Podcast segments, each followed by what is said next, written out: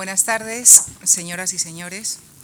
En esta nueva sesión de poética y narrativa recibimos esta semana y agradecemos la presencia de la escritora y académica Soledad Puertolas. Soledad Puertolas nació en Zaragoza un 3 de febrero, día de San Blas. Cuando tenía 14 años, su familia se trasladó a Madrid, donde estudió periodismo y algunos, hizo algunos cursos de ciencias políticas y económicas.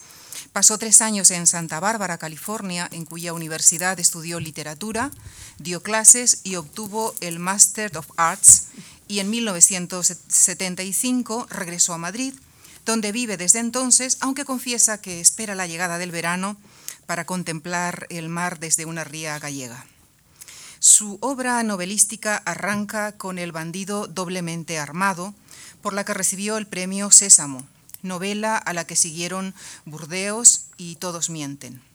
Obtuvo el premio Planeta con Queda la noche. Posteriormente llegaron otros títulos como Días del Arenal, Una vida inesperada y La señora Berg. La Rosa de Plata constituyó un notable éxito, alcanzando en menos de tres meses la quinta edición. Además de novelas, Soledad Puertolas también escribe relatos. Ha publicado cuatro volúmenes de relatos cortos. Al primero de ellos, titulado Una enfermedad moral, le siguieron otros como La corriente del Golfo y Adiós a las novias, que es su último libro de relatos. También es autora de relatos para un público juvenil como La sombra de una noche o El recorrido de los animales. Eh, ha escrito también otros títulos de carácter autobiográfico, como Recuerdos de otra persona o Con mi madre. Por el ensayo La vida oculta obtuvo el premio Anagrama de ensayo. Colabora habitualmente en la prensa con artículos de opinión y sobre asuntos literarios. También escribe poemas, aunque aún no se ha decidido a publicarlos. Su obra, que ha sido traducida a numerosos idiomas, mereció el Premio de las Letras Aragonesas y el Premio de Cultura de la Comunidad de Madrid en la categoría de Literatura. A principios de este año publicó el primer tomo de sus obras escogidas con su primera novela y su primer libro de relatos, títulos que ya hemos mencionado anteriormente. Esta edición está prologada por Daniel Fernández, con quien dialogará el próximo jueves. Con una extensa trayectoria en el mundo editorial, Daniel, Fernández, quien ha sido profesor de literatura española en la Universidad Autónoma de Barcelona, en la actualidad es editor y administrador de la editorial Edasa, además de presidente de la distribuidora Melisa y de Castalia Ediciones. Quisiera expresar también nuestro agradecimiento a Daniel Fernández por haber aceptado nuestra invitación. Soledad Puertolas desde noviembre de 2010 es miembro de la Real Academia Española y permítanme ustedes concluir con dos fragmentos extraídos de su discurso de ingreso a la Academia. Y dicen así. Las verdades que persigo no son hitos de un camino hacia un lugar preciso, sino luces aisladas que se encienden aquí y allá, en horizontes y rincones insospechados.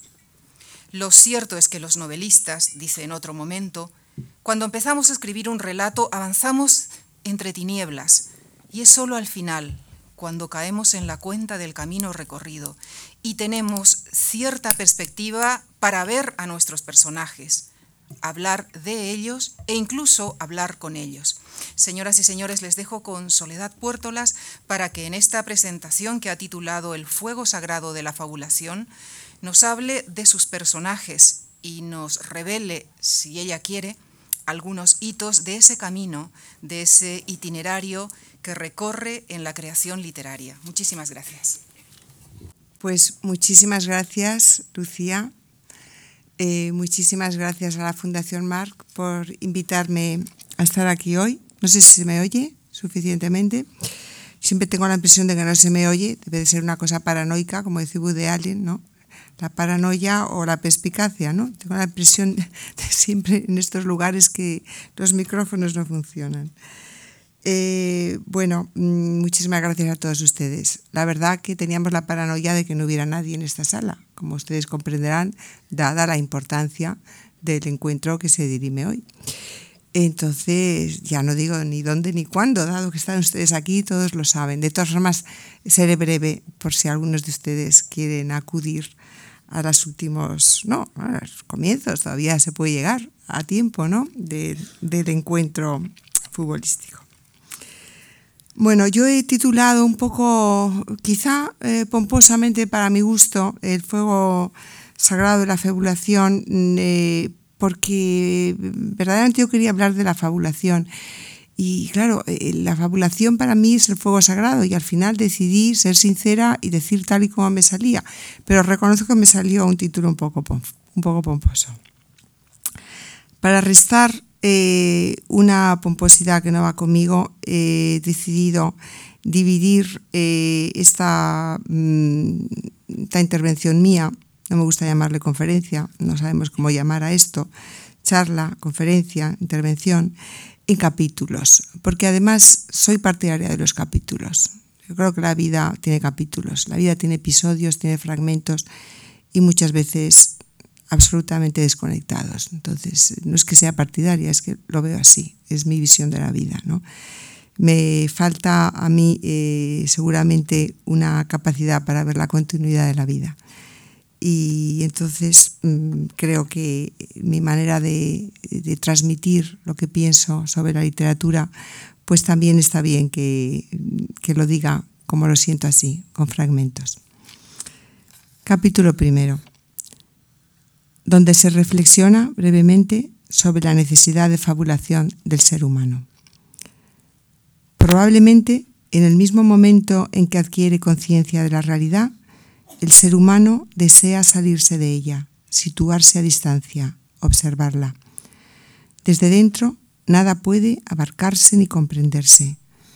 Los primeros cuentos, las fábulas, tratan de ofrecer una salida, un modelo de comportamiento para el ser desorientado y confuso que en medio de la encrucijada se pregunta qué camino seguir. Y como los datos de la realidad no le bastan, inventa, especula, deja correr la imaginación y se aventura por territorios inexplorados que le remiten al territorio de los sueños, a otra clase de normas, mucho más vagas y amplias, donde lo extraordinario y lo mágico se combinan en feliz sintonía con lo más cotidiano y conocido.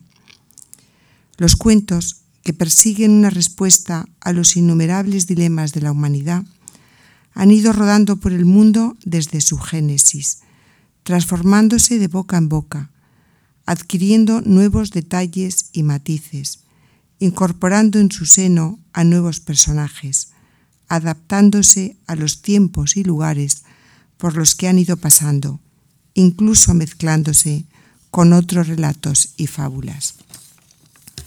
En el relato se producen hechos extraordinarios, se quiebran las fronteras del tiempo y se superan las limitaciones de la vida, porque lo que gravita sobre las líneas de la narración es alcanzar la inmortalidad. Hemos entrado en un territorio en el que las historias y los personajes permanecen. Allí están inmovilizados, listos para cobrar vida una y otra vez. Y lo que unos y otras nos dicen es algo sumamente importante, que la capacidad de fabulación de los humanos se impone sobre, sobre su necesidad de dar testimonio de la realidad. Es curioso que lo olvidemos con tanta frecuencia. En lugar de aprender, desaprendemos, se dice el principito, reflexionando sobre la diosa la infancia. Y desaprender en su código de valores es dejar de lado la imaginación.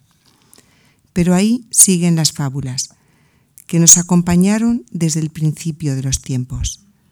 Fábulas muy diversas, como corresponde a la diversidad de las culturas que han dejado su impronta en la historia de la humanidad. La tradición oriental se deleita en un extraño realismo. Los animales de los cuentos chinos poseen la capacidad de la palabra. Los seres humanos de pronto se convierten en animales. La ley resulta implacable y desmesurados premios y castigos recaen sobre los hombres y mujeres que destacan por sus méritos o que osan quebrarla. Lo indecible y lo inesperado tiene lugar aquí, las mayores venganzas, las más deseables recompensas. Capítulo segundo, donde se rinde homenaje a Serezade y se pone como ejemplo del interlocutor ideal al rey que escucha sus cuentos durante mil y una noches. Si queremos acercarnos a la esencia del relato, debemos mirar hacia Oriente. Los cuentos de las mil y una noche son los cuentos por excelencia. Serezade consigue la clemencia y aún el amor del rey gracias a su don. Es contadora de cuentos. La primera de una serie inacabable. Es ejemplo al que nos remitimos cuando la realidad nos limita, nos falla, se tambalea, nos amenaza. Serezade está condenada a muerte, pero el rey desea escuchar sus historias. La sentencia de muerte se pospone noche tras noche. ¿Cabe imaginar una situación de mayor dificultad, de mayor tensión? Contar un cuento para salvarse de la muerte. Detener, aplazar la sentencia. ¿Cuántas noches sobrevivió? Toda la vida. Alcanzó la eternidad. El rey que la escucha, ese rey que es el personaje menos conocido de las mil y una noches, es a su vez el ejemplo más perfecto del oyente, del lector. Sus deseos de venganza contra las mujeres quedan en suspenso cuando Serezade da inicio a su relato. Durante una casi interminable sucesión de noches, el rey se olvida de sus planes y se entrega a su curiosidad. Ha sido seducido por los relatos de Serezade. La escucha con sus cinco sentidos. Ha quedado preso de la magia de las narraciones y acude puntualmente a su cita nocturna con la fantasía. Mientras escucha Serezade, opta por la imaginación, por la fabulación. Ha descubierto dentro de sí esa necesidad y en la balanza de sus prioridades pesa más que el deseo de venganza. El poder de la imaginación ha vencido a la muerte. Esta es la vocación de todas las narraciones, vencer a la muerte, vencer al tiempo. El tiempo de la vida corre en un sentido y el tiempo del relato en otro. Cada vez que entramos en el tiempo del relato, obtenemos una victoria contra el tiempo de la vida ese tiempo abocado a finalizar. Serezade es optimista. Deposita toda su confianza en la atención y curiosidad del rey y renueva su confianza cada noche. Y algo más. Confía en que el rey le perdone la vida, porque en sus relatos le va a demostrar que las mujeres no son tan malvadas como él cree y que incluso son dignas de amor. Serezade, perfectamente consciente de poseer el extraordinario don de saber contar historias, confía en la eficacia de su lección, cree firmemente en su mensaje. Este es el secreto de la seducción del contador de cuentos, la seguridad de poseer una verdad profunda, esa clase de verdad que no se impone mediante la razón ni la fuerza. Estamos en el territorio de lo mágico y lo mágico es enemigo de lo falso. No se trata de engañar, sino de alcanzar pequeñas pepitas de verdad a través del frondoso bosque de la imaginación. No hay trucos de magia, sino verdadera magia. Capítulo 3, donde se hace un resumen del enorme bien que proporciona la fabulación y se hacen algunas consideraciones sobre el significado de la literatura en la historia de la humanidad. El contador de historias tiene la maravillosa capacidad de darle la espalda al tiempo, a las amenazas de la vida. Lo que está haciendo cada vez que se pone a contar un cuento es un cuento en sí mismo. Por eso nos fascina Serezade porque su vida se parece a los relatos que nos cuenta. Lucha encarecidamente por su vida, haciendo gala de todos los recursos imaginables. Los lectores de relatos hemos llegado a la conclusión de que la vida sin ellos es mucho más árida, más oscura, más ardua. Los relatos nos ofrecen de pronto una luz o una perspectiva nueva. Nos muestran otra clase de vida, en ocasiones muy semejante a la nuestra y en otras muy distinta. Pero siempre aparece ese punto luminoso, esa fuga a partir de la cual podemos vernos a nosotros mismos de otra manera y nuestra historia, nuestro relato se transforma.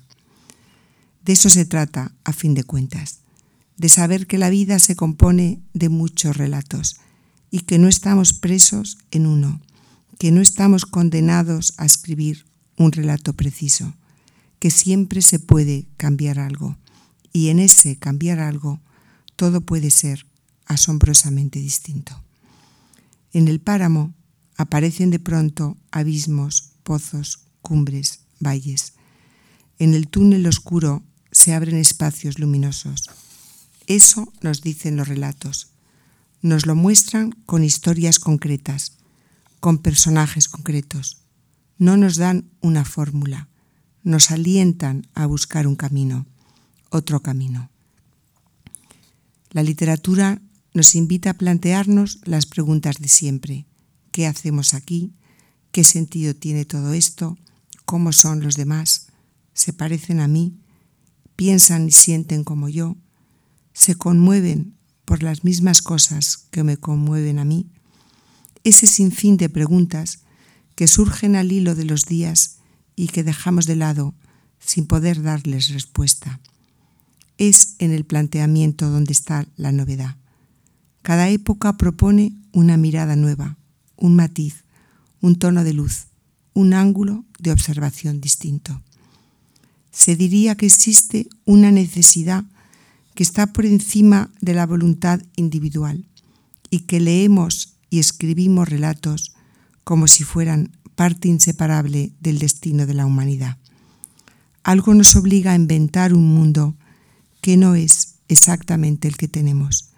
Necesitamos inventar otras historias. Y en esas otras historias queda grabado nuestro retrato. Porque en esas otras historias nos sentimos libres de las ataduras de la realidad y no nos importa reconocer nuestros fracasos, nuestras ambiciones, nuestras inquietudes y nuestros sueños. En las fábulas, más que en los episodios que vivimos, reconocemos todo lo que somos, nuestra complejidad y contradicciones. Las fábulas nos dan continuamente oportunidades nuevas, son inagotables a través de todas las épocas, estas historias eternas y siempre diferentes nos revelan la naturaleza de las aspiraciones y los dilemas de los seres humanos. Nos ayudan a conocernos. Quizá la literatura sea la señal constante y siempre mudable, siempre nueva de nuestro descontento, del temor que nos produce la existencia y la amenaza de la muerte todas las preguntas que no podemos contestar y que hemos ido guardando en una parte poco transitada de nuestra mente para que no obstaculice nuestra vida diaria. Todos los sueños de vivir vidas distintas a la nuestra, de huida y aventura. Las historias que la humanidad ha ido inventando, ese conjunto de relatos, fábulas, cuentos, novelas, unos con felices, otros desconcertantes o tristes, triviales, desgarrados, trascendentes, nos comunican lo mismo. La incertidumbre y soledad de nuestra condición, esta precariedad en la que vivimos y la necesidad de más luz, más sosiego, más compañía, más amor. Capítulo cuarto, donde se reivindica el espíritu del romanticismo y se intenta buscar una definición de la novela. El romanticismo nos legó una perspectiva nueva. Situó al artista en una especie de trinchera. Escuché una vez en un lugar público y proveniente de una voz anónima, alguien que estaba cerca de mí y a quien no pude ver, una definición del ser romántico que se me quedó grabada en la memoria. Un romántico, dijo aquella voz, es un hombre que lucha contra la época que le ha tocado vivir. Lo cierto es que cada época plantea retos distintos y que estos retos resultan siempre difíciles. Flaubert, en su diccionario de tópicos, que empezó a redactar alrededor de 1853, hace nada menos que siglo y medio, si no sumo mal, glosa así la palabra época. Época, echar pestes contra la nuestra, quejarse de que no es poética, llamarla época de transición, de decadencia. Lo que a la vez está fuera de toda duda es que el escritor no puede vivir esencialmente al margen de la época y que su anhelo de entender el presente es uno de los factores que definen su personalidad, su aportación. Las fábulas y novelas de una época dan testimonio de los valores y preguntas esenciales que gravitan sobre ese presente, y en ellas se refleja la dicha, el dolor, la profundidad y la liviandad de nuestras vidas.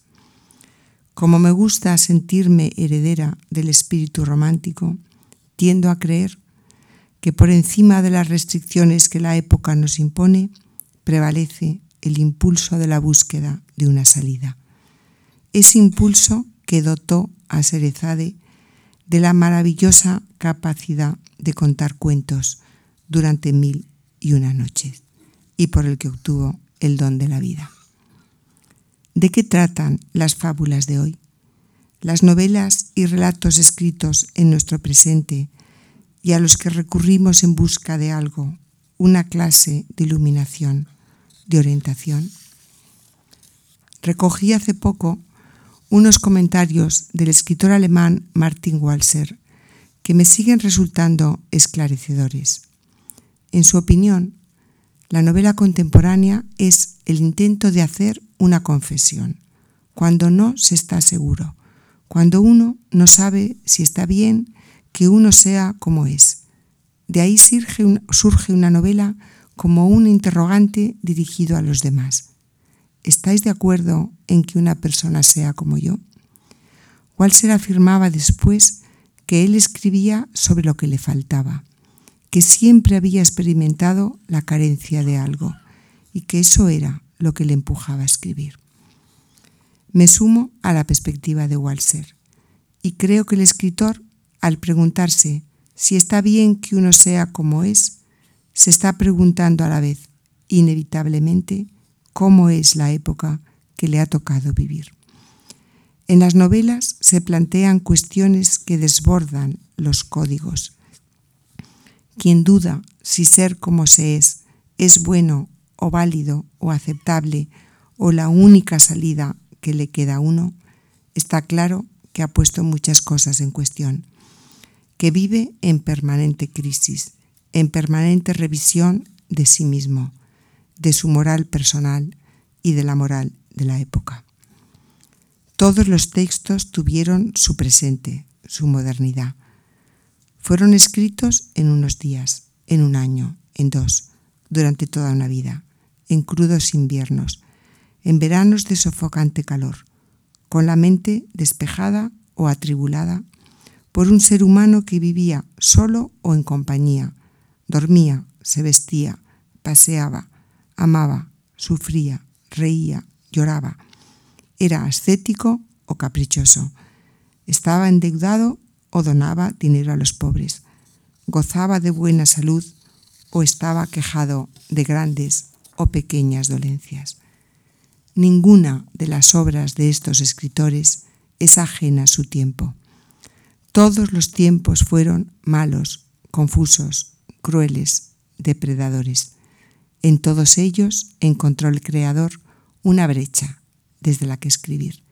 Los asuntos de siempre, mil veces tratados, porque todo está dicho, pero nada está dicho todavía. Hay que escucharlo, que decirlo hoy. Capítulo quinto.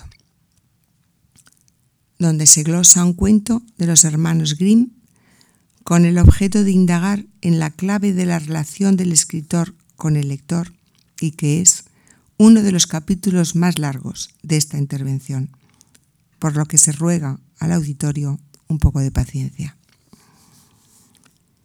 Érase una vez una huerfanita que hilaba sentada sobre el muro de la ciudad y de pronto vio salir un sapo de una hendidura. Rápidamente extendió junto a ella su pañuelo de seda azul que los sapos aman con pasión y solo a ellos se dirigen. En cuanto el sapo vio el pañuelo, dio media vuelta. Volvió con una pequeña corona de oro, la colocó sobre el pañuelo y se fue de nuevo. La niña tomó la corona, centelleaba, y la formaban los más delicados hilos de oro. Al poco rato el sapo volvió, y al no ver la corona, se deslizó por el muro y golpeó contra él la cabecita lleno de dolor, hasta que sus fuerzas se agotaron y cayó muerto. Si la niña no hubiese tocado la corona, el sapo habría sacado más tesoros de la hendidura. La primera frase del cuento contiene toda la historia.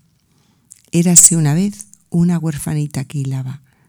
La niña que protagoniza el cuento no es una niña cualquiera, es una huerfanita y está hilando sobre el muro de la ciudad. En su condición de huerfanita suscita nuestra compasión. Está sola en el mundo, no tiene a quien la proteja. ¿Dónde vivirá?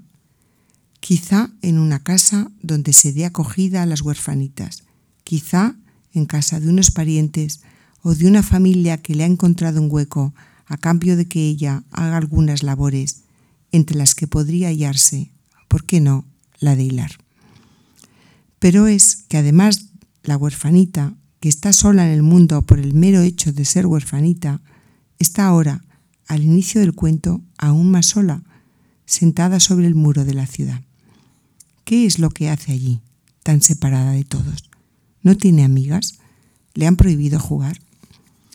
Los hermanos Grimm, en una sola línea, han situado ante nuestros ojos al personaje y ya sentimos curiosidad, incluso afecto. No somos indiferentes a la escena, incluso vemos los coroles, los colores. El muro de la ciudad es de color tierra, el cielo sobre el que se recorta la silueta de la huerfanita es azul, naturalmente, aunque quizá vaguen por él grandes nubes blancas. La huerfanita del cuento está hilando sentada sobre el muro. Lleva dentro de sí una historia de soledad, un drama. Así son los personajes de los cuentos. Simbolizan algo, se acercan a nosotros con un mensaje, no están ahí porque sí, sin más ni más. No pertenecen exactamente a la vida que llamamos real, pero transmiten vida.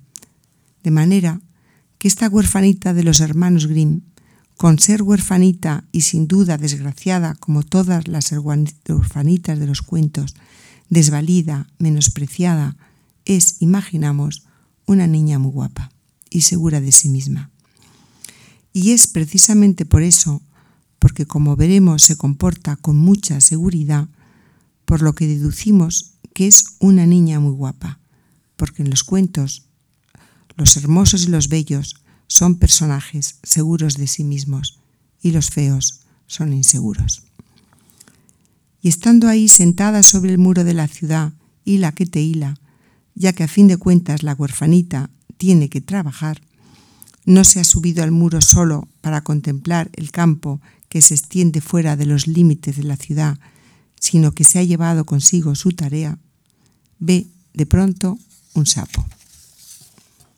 Irrumpe pues el sapo en el cuento de los hermanos Grimm y acapara toda nuestra atención.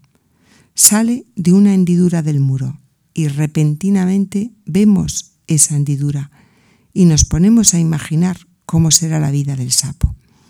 Un sapo según sabemos o imaginamos, es un animal de piel resbaladiza, color pardo y no muy agradable apariencia.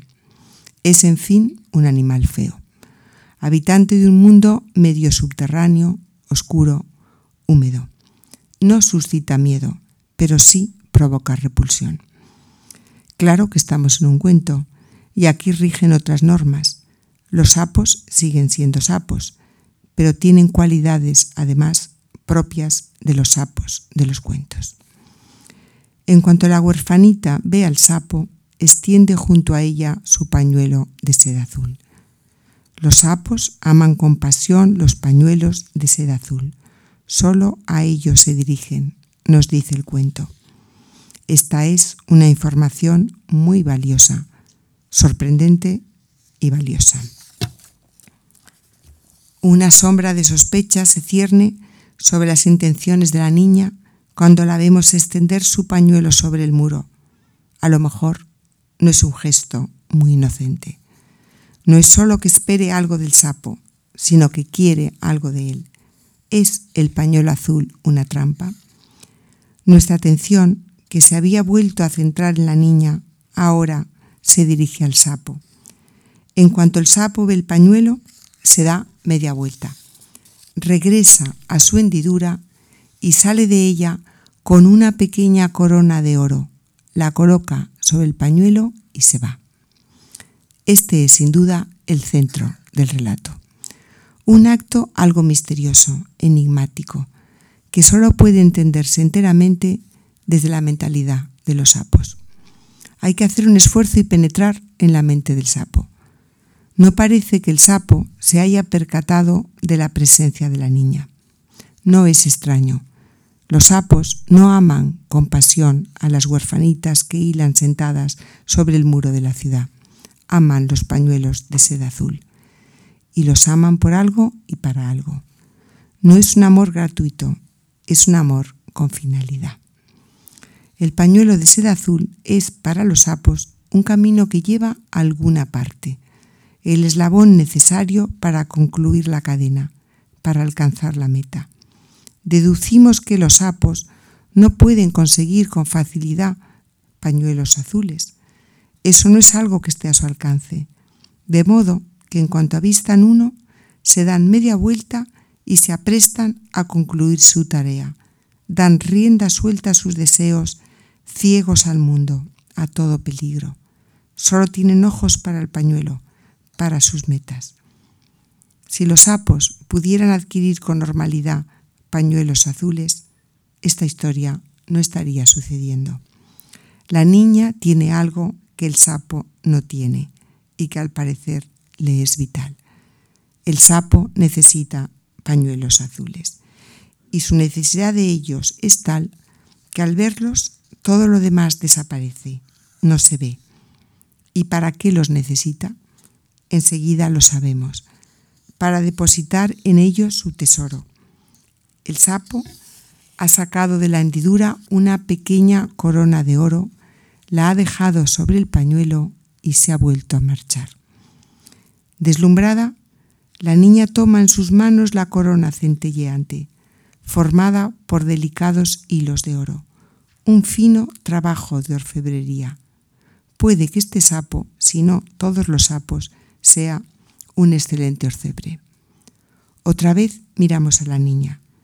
Desde la primera línea del cuento, nuestra atención ha ido de la niña al sapo, del sapo a la niña, como en un juego de ajedrez, de tenis, de ping-pong. Si se tratase de una película, la cámara enfocaría exclusiva y sucesivamente a uno y a otro personaje. No podemos mirar a los dos personajes a la vez. Los dos a la vez no tienen cabida en nuestro campo de visión. Tenemos que mirarlos por separado. Quizás se trate de dos historias sumamente distintas, irreconciliables, dos historias que no pueden convivir. O se acepta una o se acepta la otra pero no podemos quedarnos con las dos. En esta incompatibilidad reside el drama del cuento, el fatal desenlace que se presiente. La niña y el sapo parecen destinados a no comprenderse.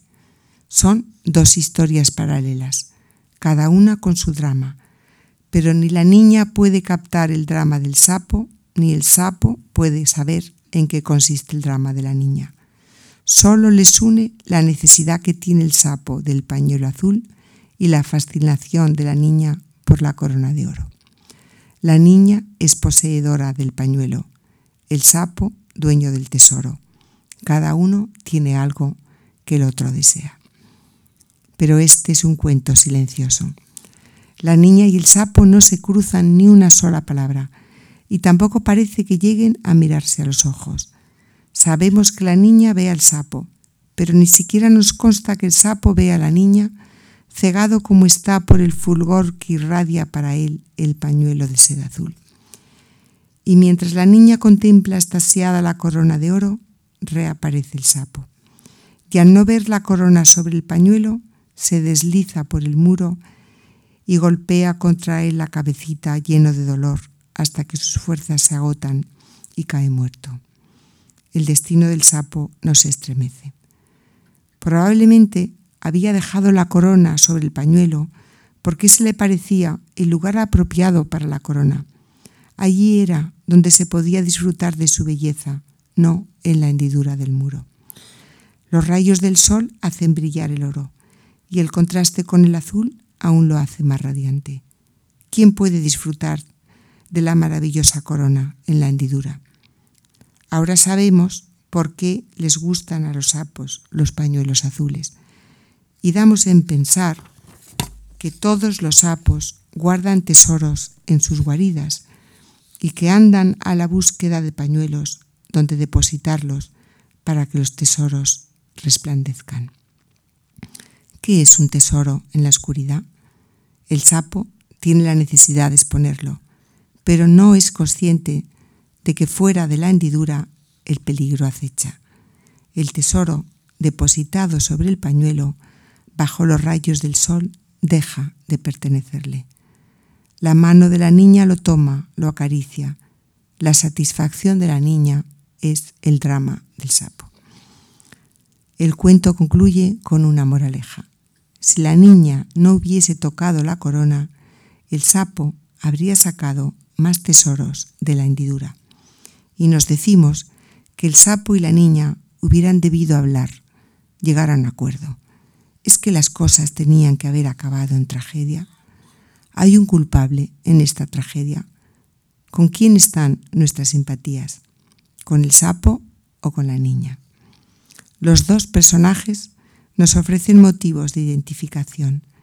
¿Quién no se ha sentido desdichado aún sin existir una causa concreta para la desdicha?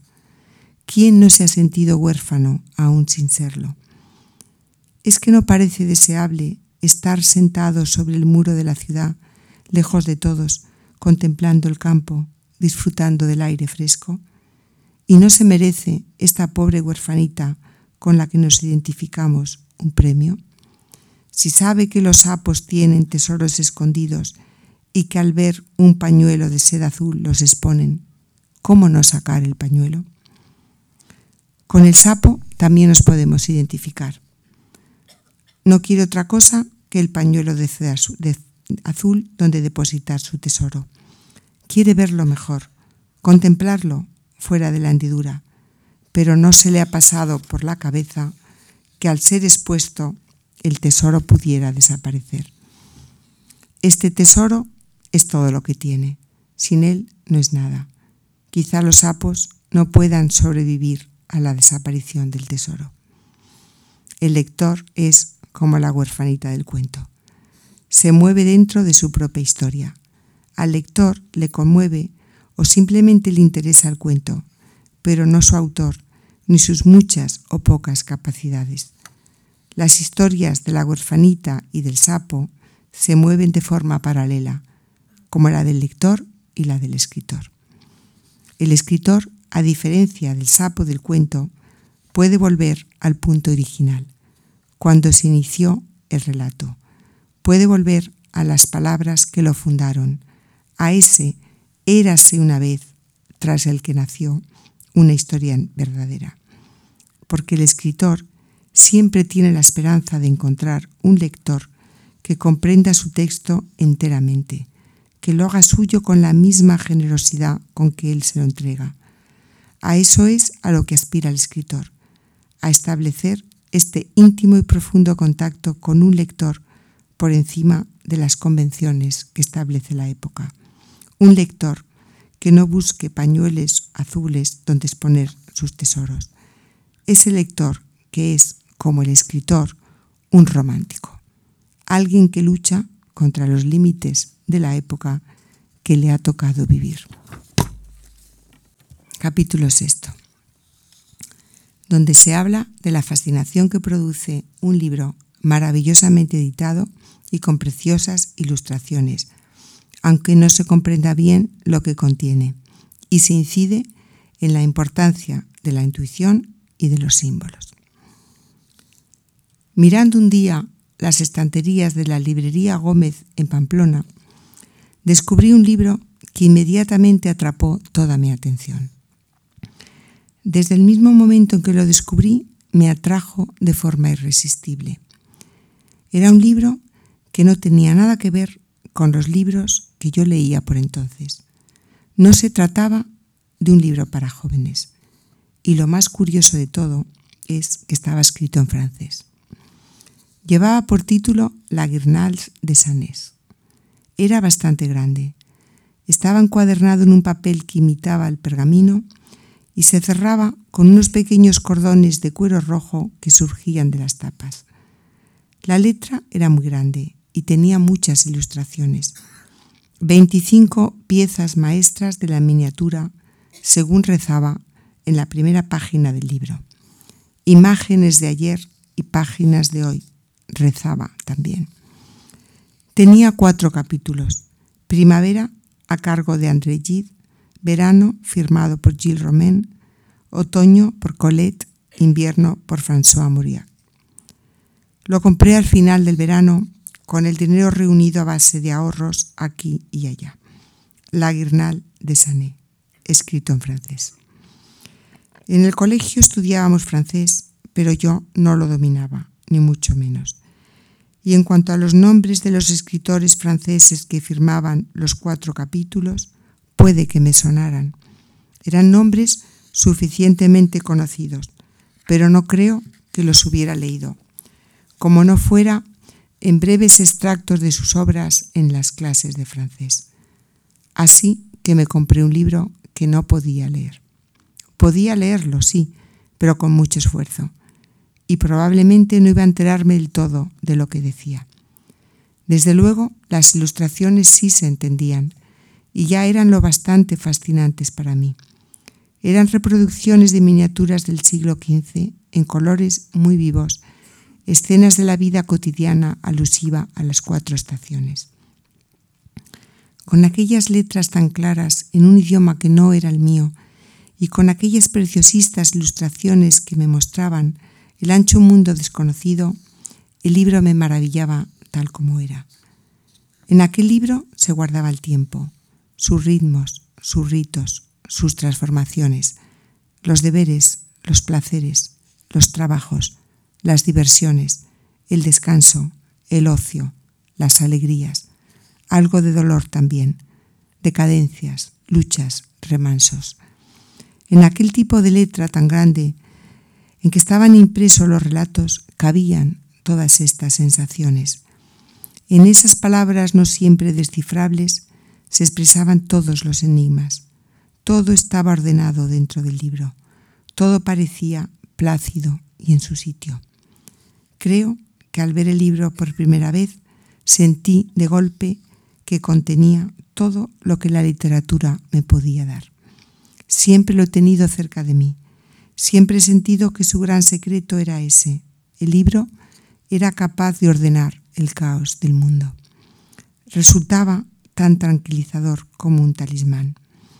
El tiempo que fuera de él se escapaba, se perdía o no llegaba, dentro del libro vibraba, radiante, prometedor, evocador, eterno. Capítulo séptimo. Donde se expresan en términos voluntariamente poéticos los dones de la lectura subrayando el carácter de tregua que representan nuestras vidas y que es uno de los capítulos más breves de esta intervención, por ser la poesía un arte demasiado sublime para abusar de él. A ese tiempo radiante y eterno del libro accedo cada vez que me entrego a la lectura. Leer es una especie de tregua. Me aparto de la corriente de la realidad que conforma el día. Acepto las reglas de otro mundo. Me aventuro por él, lejos ya de las normas, reglas, responsabilidades y deberes del mío, y soy libre aquí. Soy una observadora a quien no le puede pasar nada. Soy libre de opinar, de juzgar, de sentir simpatías y antipatías, de soñar. ¿Quién me va a pedir cuentas de mi identificación con este o aquel personaje? ¿Quién podría tener derecho a limitar mi imaginación, a censurar los sueños que estos nuevos mundos suscitan en mí? Es el presentimiento de esta libertad, de este don, lo que hace que estos ratos de lectura sean en sí mismos tan deseables. Es el aire de la tregua lo que se respira aquí. Es como si hubiera entrado de pronto en una de las ilustraciones de mi viejo libro y me encontrara leyendo como si fuera una escena del mismo libro, bajo la sombra de un castaño. Abro el libro y se establece la tregua. En cierto modo, yo he dejado de existir. Y si no existo yo, tampoco existen los conflictos. La vida que importa, los conflictos que importan están en el libro. El mundo que el libro me ofrece no me habla directamente de mí, de forma que la tregua es, sobre todo, conmigo misma. Mientras mi imaginación queda atrapada en las páginas del libro que sostiene en mis manos, descanso de mí misma. Dejo a un lado la conciencia de lo que soy y de lo que debo ser, y el gran artefacto de mi propia memoria, todo lo que configura mi identidad. Ahora importa otra cosa, otras personas, otros mundos. Cuando más tarde cierro el libro, me reencuentro conmigo misma. Pero este reencuentro está tocado por una luz nueva, porque los grandes libros nos traen rayos de luz. Vienen de muy lejos, a través del tiempo, de todo ese tiempo que aquel libro que tanto me fascinó, La Guirnals de Sané, ordenaba y me ofrecía. Capítulo octavo. Donde, quiero decir que hay nueve, donde se cuenta la impresión que causa el amanecer en una ciudad desconocida, observado desde la ventana de un hotel se presta atención a un perro sin dueño, se evoca una enfermedad de la infancia y la relación que supuso con la literatura y se finaliza con una declaración sobre el sentido de la misma, de lo que también se habló en un capítulo anterior. Una madrugada, a la pálida luz del amanecer, en una ciudad que no era la mía, me asomé a la ventana de la habitación de mi hotel, una gran torre de quién sabe, quizá 20 pisos. Aún no habían empezado los ruidos de las obras que cada mañana entraban en mis sueños. Se respiraba el silencio. Había un ligero movimiento de coches por las calzadas.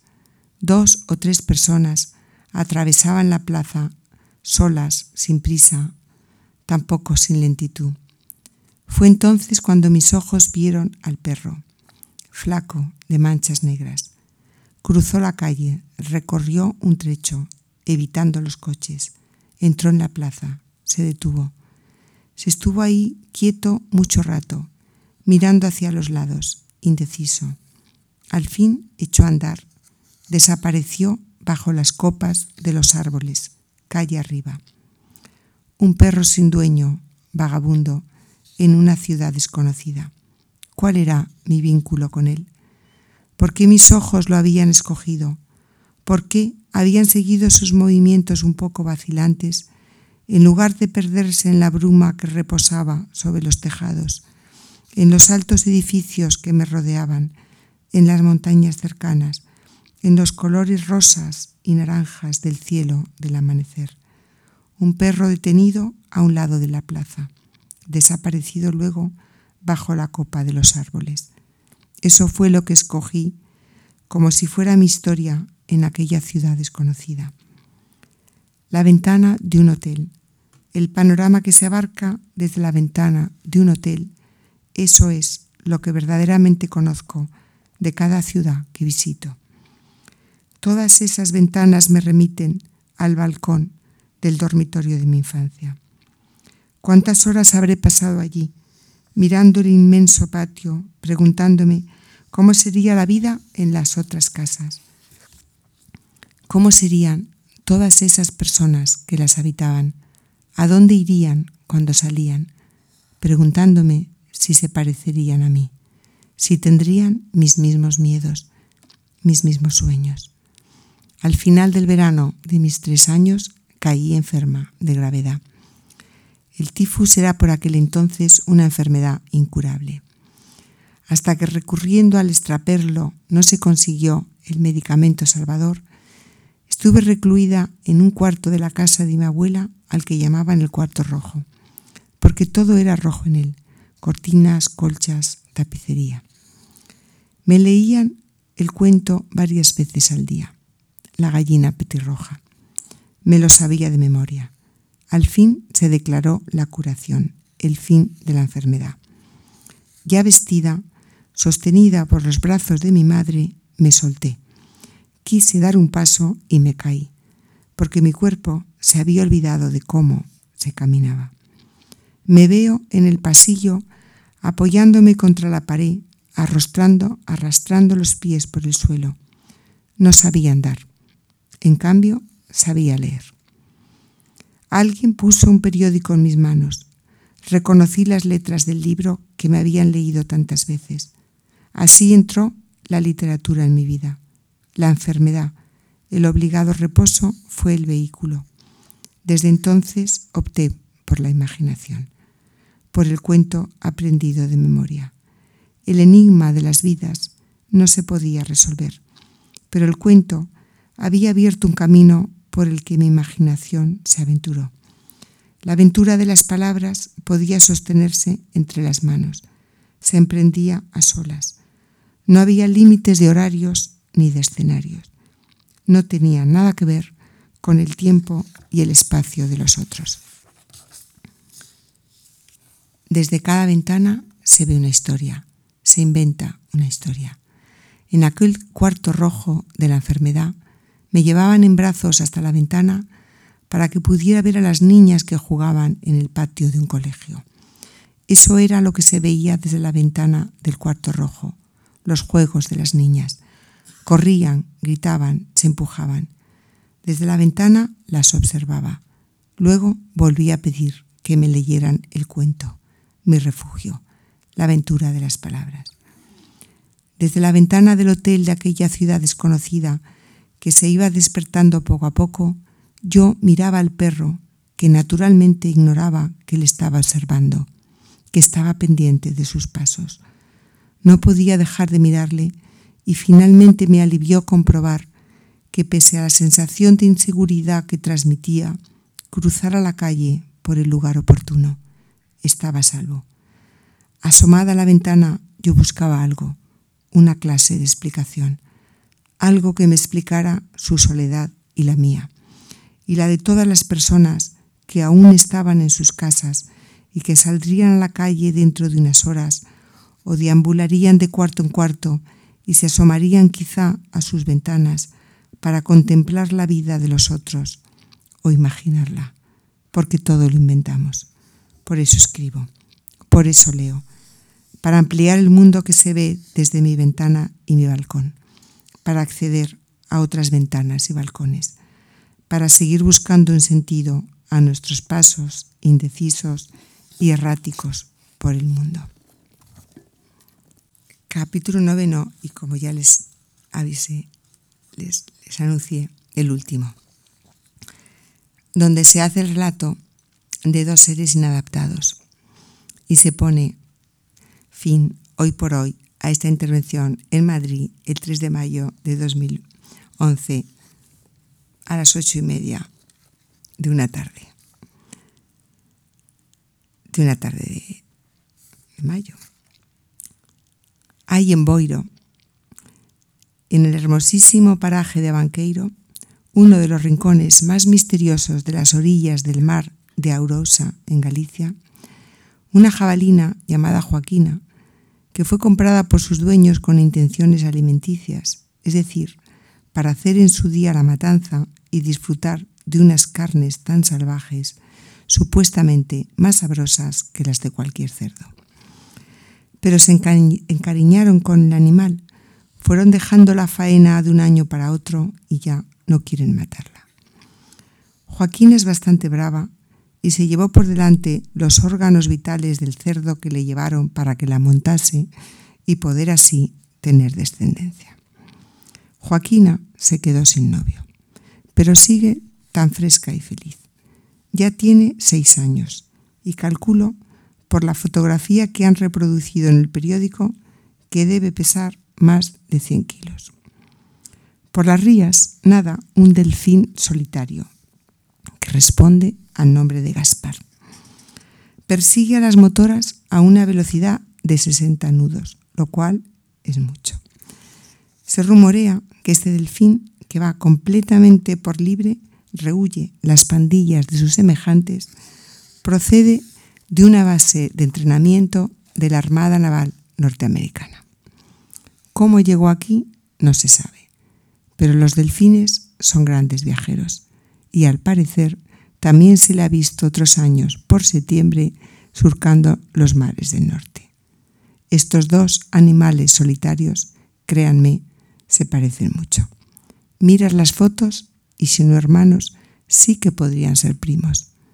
Lejos de los suyos, Joaquina en su cuadra, amada por sus dueños, y Gaspar en los inmensos mares, haciendo las delicias de los navegantes que también lo quieren mucho. Terminen ustedes la fábula, pónganle imaginación. Muchas gracias.